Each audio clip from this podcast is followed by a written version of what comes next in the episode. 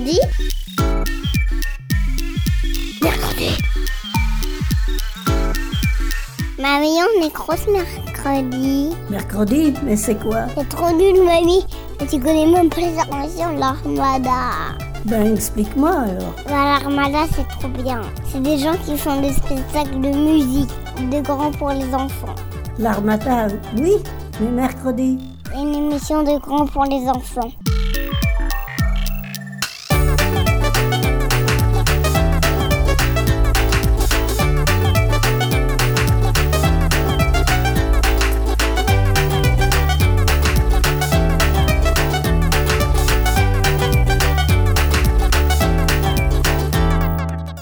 Salut à tous, bienvenue dans Mercredi.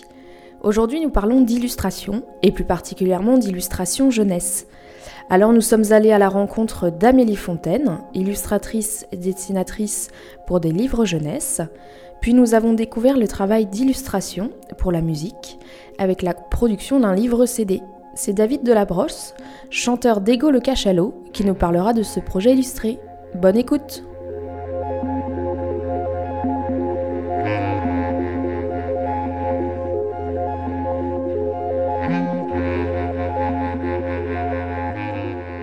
Amélie, je suis avec toi aujourd'hui pour parler de l'illustration et plus particulièrement de l'illustration jeunesse. Donc je suis venue chez toi à Paris.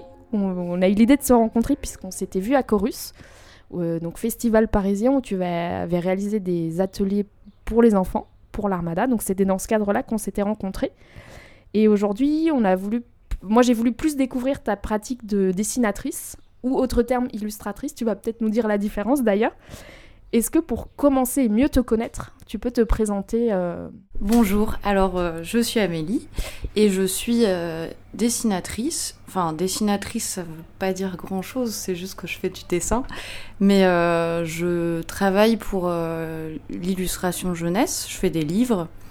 Mais c'est assez varié en fait. Je travaille aussi pour la presse, parfois pour la communication, je fais des affiches. Parce qu'à l'origine, en fait, j'étais, graphiste, j'ai fait des études de, de design graphique.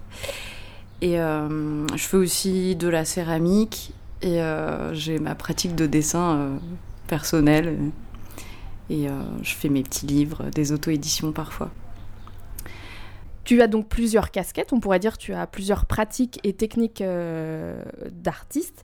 Et pour mieux comprendre, peut-être développe-nous tes projets anciens et tes projets futurs. Alors, mes projets, par exemple, mes projets en ce moment, je travaille sur deux livres jeunesse.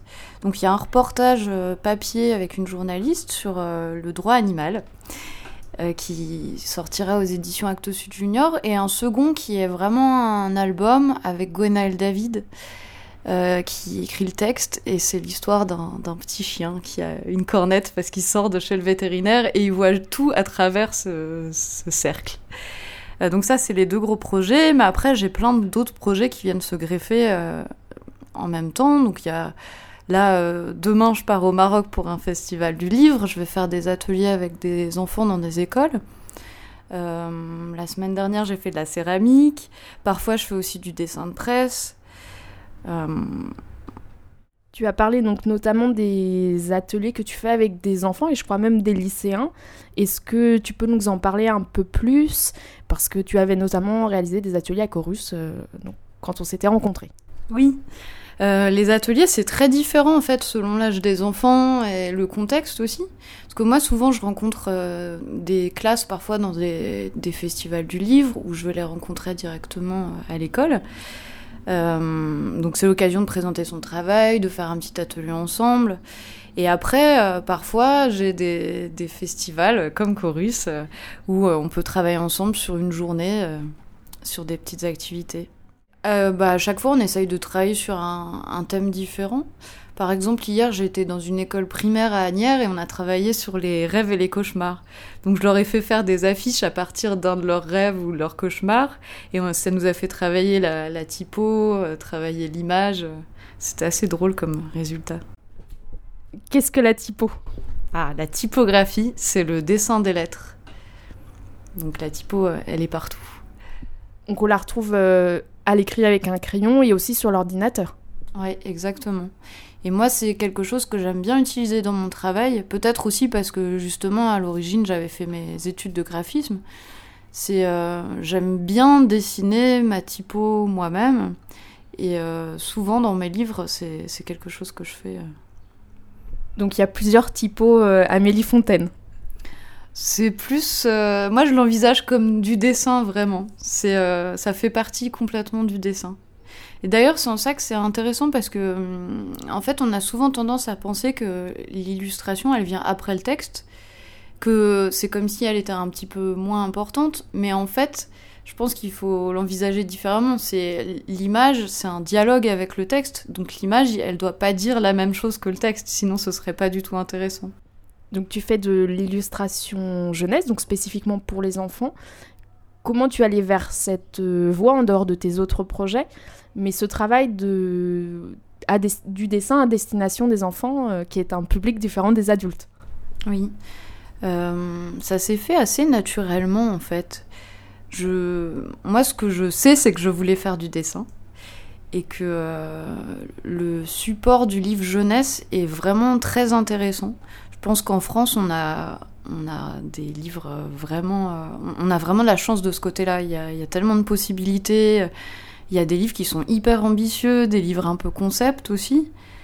Donc ce support, il, il m'a passionné dès le départ. Mais j'aime bien ce support-là, mais j'aime bien aussi en sortir et travailler sur d'autres choses. Car tu fais de la céramique, et moi c'est ce qui m'intéresse particulièrement aussi, en dehors de l'illustration. Est-ce que tu peux nous en dire plus, expliquer comment ça fonctionne? Parce que c'est une technique particulière, il faut un four, enfin il y a plein de choses euh, pour créer euh, de la céramique. Ça, c'est un peu nouveau pour moi. hein. Je dirais que j'ai une pratique euh, un peu amateur pour le moment. Mais la céramique, c'est donc oui un procédé artisanal.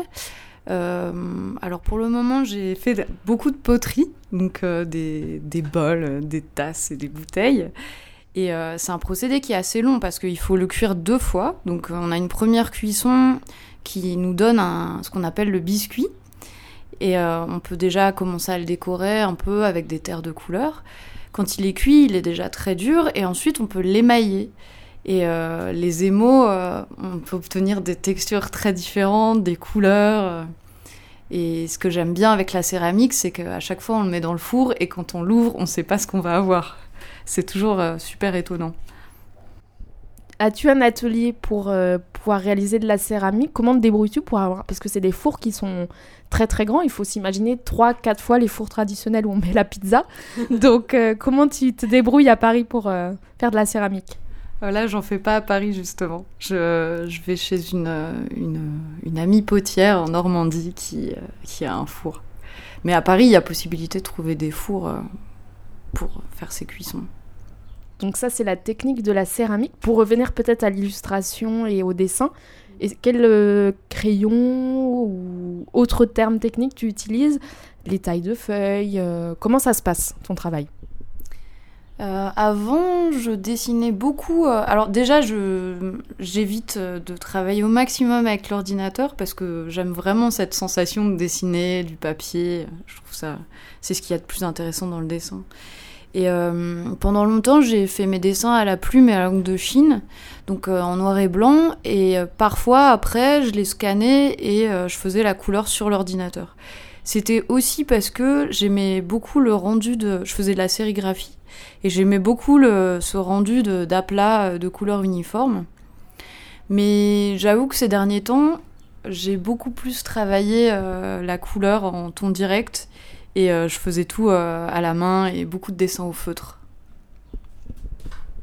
Pour revenir sur ton parcours, est-ce que tu peux nous en dire plus? Parce que tu as dit tu as toujours aimé le dessin, alors est-ce que c'est venu euh, toute petite ou plus tard? Et comment tu as fait ensuite tes études euh, ou tes rencontres, euh, tes, tes découvertes pour arriver à, être dessinatrice, illustratrice? En effet, oui, j'ai toujours dessiné beaucoup. Aussi avec mon petit frère, je pense que c'était un truc qu'on qu'on faisait à deux, quoi. Et euh, d'ailleurs, euh, c'est drôle parce que je me suis souvenu récemment qu'on faisait un, journal ensemble et euh, on dessinait tout au feutre. Et en fait, pour nous, pour, dire que c'était un vrai journal, c'était important qu'il y en ait plusieurs exemplaires. Donc en fait, on redessinait exactement le même exemplaire plusieurs fois. C'était hyper fastidieux et très, enfin, très long. Donc on avait ce journal et ensuite, bon, j'ai continué à dessiner. Et euh, quand j'ai eu mon bac, j'ai eu le choix et là j'ai décidé de faire une école d'art. Donc j'ai eu la chance que mes parents me soutiennent aussi parce que c'est des études assez coûteuse parfois. Et, euh, et là, j'ai appris plein de techniques différentes. Je savais pas exactement à quoi je me destinais. Et euh, je me suis retrouvée. Je savais juste que je voulais faire du dessin. Et finalement, je me suis retrouvée à faire du graphisme alors que je savais pas du tout ce que c'était. Donc euh, j'ai appris un peu la typographie, à composer des affiches, à faire des packaging. Bon, il y a des choses qui me plaisaient beaucoup moins. Je me rappelle avoir fait des packaging de muesli, euh, j'avais beaucoup de mal. Mais j'ai toujours gardé euh, ce, truc de faire tout en dessin. Et euh, ensuite, j'ai eu la chance de pouvoir aller aux Arts Déco de Paris en équivalence. Et là, j'ai appris la sérigraphie et la gravure. Et ça a changé pas mal de choses pour moi aussi. Parce que ça a beaucoup influencé mon dessin de changer de technique. Et donc en sortant de l'école, je savais pas réellement euh, où j'allais, mais euh, je savais que je voulais faire du livre. Et c'est là que j'ai rencontré Helium et j'ai un peu travaillé chez eux, les éditions Helium. Et j'ai un peu travaillé chez eux en tant que graphiste. Et finalement, euh, ils m'ont proposé d'illustrer un de leurs livres. Qu'est-ce qui te plaît dans le format du livre ou peut-être je sais pas, euh, différents formats ou l'épaisseur, le, grain, euh, la feuille, le bruit, l'objet en lui-même? Oui, c'est ça, ouais, c'est l'objet. En fait, euh, l'objet de livre, je le trouve vraiment fascinant parce que il y a, y, a y a tout ce qui va avec. Il y a cette impression, il y a la, couleur, le papier. En effet, le poids du livre, je trouve ça super important aussi. Mais il y a aussi la façon dont on travaille, en fait. On envisage un objet dans son ensemble. Donc on envisage le, rythme du livre aussi, où euh, il y a des pages plus blanches, parfois d'autres où il y a beaucoup de détails. Enfin, en fait, il faut pas qu'on s'ennuie et qu'il y ait une progression. Et... ça, je trouve ça super intéressant. Tu as également donc travaillé sur des formats d'affiches. Est-ce que comme ça, à boule pour point, si je te demande une affiche qui te plaît ou d'un film ou d'un autre euh, art ou autre chose qui te plaît et qu'on pourrait aller voir sur internet, on dirait ah ouais c'est chouette et c'est le choix d'Amélie. Ah bah il y avait euh, récemment je suis retombée sur les affiches de Sol Bass qui sont trop belles et euh, je trouve qu'ils combinent vraiment bien ça, ce truc du, du, dessin très simple et en même temps de, de la typo, enfin des compositions vraiment géniales. Sol Bass qui a fait les affiches d'Hitchcock il a fait, euh, oui, des affiches pour Hitchcock. Il avait fait un générique aussi. Je crois que c'est celui de Psychose. Ouais. Faudra peut-être vérifier si je dis pas de bêtises. c'est ça. Et la mort au trou, c'était bien. Ah, et on aurait pu parler euh, pour l'affiche de Paul Cox aussi. Parce que Paul Cox, c'est euh, un dessinateur génial qui touche à tout. Il, est, il est, vraiment très très fort aussi en, sur le support de l'affiche. Quelque chose d'assez minimaliste. Euh, très coloré. Moi, je suis très fan. ok. Tu as parlé également de sérigraphie. Est-ce que tu peux nous présenter un petit peu ce que c'est cette technique et comment elle est utilisée? C'est pas si simple à expliquer la sérigraphie de manière claire. Donc la sérigraphie, c'est comme un pochoir. On a un écran euh, en tissu avec des fibres très fines sur lequel on va venir appliquer un, produit photosensible. Donc on va reporter notre image euh, sur cet écran. Partout il y aura des... le produit, euh, l'encre elle va pas passer. Et à d'autres endroits, il y aura juste les fibres qui vont absorber la peinture. On va mettre de la peinture, de l'encre sur cet écran. On va venir le racler avec un outil comme ça et ça va euh, passer à travers les fibres et imprimer notre image. Donc avec ça, on peut reproduire une image en série et avoir euh, plusieurs exemplaires. Et tu dois mettre, euh, je crois, une couleur une par une finalement. Un peu de bleu, ensuite une couche de rouge, et venir racler à chaque couleur. Oui, exactement. En fait, on sépare notre image en autant de couches qu'on a de couleurs. Un travail assez fastidieux, mais qui est au rendu quand même assez superbe et la technique, ne serait-ce que l'objet de sérigraphie est beau en fait. Bah, c'est ça qui est beau, c'est euh, en fait les encres en sérigraphie. C'est des couleurs très profondes, on peut même avoir des fluos, des encres métallisées. Peut-être pour terminer, est-ce que tu veux nous parler de tes projets futurs et glisser un mot euh, à ceux qui nous écoutent sur ce que tu souhaites par rapport à ta pratique ou autre? Les projets futurs. Alors là, j'ai du mal à voir au-delà de, de cette semaine. Qu'est-ce qu'on peut te souhaiter peut-être sur des, des, des, choses que tu as en tête que tu aimerais réaliser dans ton travail euh, Travailler avec tel auteur ou sur tel support ou avec telle technique Ou essayer autre chose en dehors euh, de tout ce que tu fais déjà? Euh, J'aimerais bien un jour travailler avec, euh, avec un musicien, par exemple, enfin, en tout cas avec la musique, parce que j'aime beaucoup cette idée de, de collaboration. Récemment, j'ai travaillé sur un spectacle de danse aussi avec une chorégraphe, un spectacle pour les enfants, et euh, c'était vraiment super intéressant. Donc ça, j'aimerais bien reproduire l'expérience, et euh, je pense qu'en effet, c'est ça, j'aimerais bien re recommencer des collaborations. Super, et ben merci beaucoup Amélie. Est-ce que peut-être tu peux nous donner, tu as un site internet ou d'autres informations pour qu'on retrouve ton travail? Oui, alors mon site c'est améliefontaine.fr.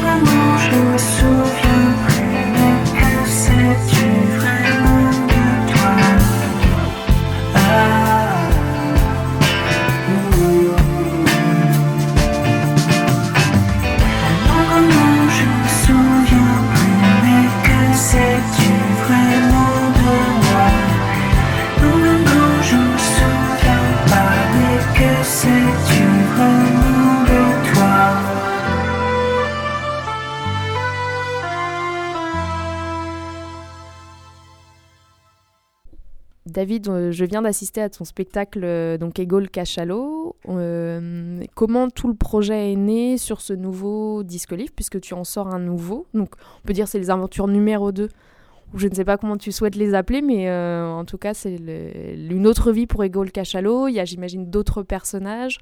Donc comment l'illustration s'est fait avec ces nouvelles aventures pour Ego justement, il y a beaucoup de nouvelles choses là avec, euh, avec ce livre 10, puisque c'est le premier livre 10 déjà, hein, d'Ego le Cachalot, alors que le projet effectivement était à la fois musical, mais aussi très graphique. Il tourne autour du dessin, puisque Ego est né euh, de la rencontre, ma rencontre avec euh, Marina Jolivet, qui était est une dessinatrice, une illustratrice. Et, euh, et du coup, pour ce, cette nouvelle aventure, euh, on a eu envie d'enregistrer un concert à Noël. Et du coup, d'enregistrer les, les, les, chansons des deux premiers disques des Cachalot, qui, sont, qui ont été enregistrés en studio, mais cette fois d'enregistrer un concert. Et ça a donné lieu à un livre-disque. Donc, premier livre-disque, premier concert enregistré également pour Égole Cachalot, et changement également de dessinateur puisque Marina Jolivet a, laissé son, crayon, euh, pour le coup, à Jean-Louis euh, Cornalba. Euh, pour ce livre disque et voilà et donc j'avais rencontré Jean-Louis moi sur un salon du livre et le courant est très bien passé. Et au moment de chercher un dessinateur pour ce livre 10, puisque les éditions souhaitaient vraiment également quelqu'un qui, qui développe le trait, qui développe le dessin, j'ai pensé à lui. Et puis bah, le projet a pu se faire et on est tous très très contents du résultat. Pour ceux qui ne connaîtraient pas Ego, est-ce que tu peux nous redire en quelques mots euh, ce personnage que tu as co-créé? Voilà, bah du coup, euh, c'est comme je le disais tout à l'heure, c'est né de la rencontre avec une, euh, illustratrice plasticienne qui s'appelle Marina Jolivet. Je lui ai soumis plusieurs de, de, mes textes en fait. il y en avait un qui, qui parlait vaguement d'un cachalot. il n'était pas question vraiment du cachalot, mais il y avait le mot cachalot. Euh, la chanson s'appelait J'ai un, un ego qui pèse 700 kilos. Et euh, dans le refrain, je parlais du cachalot. Du coup, elle a extrait euh, bah, de cette chanson, elle a extrait ce dessin que j'ai trouvé vraiment très réussi, à tel point que je me suis dit, le refrain, il n'est pas assez puissant, il tourne pas assez autour du dessin. Et j'ai adapté, moi j'ai changé les paroles de ma chanson pour le faire tourner vraiment autour de ce nouveau dessin de Marina Jolivet.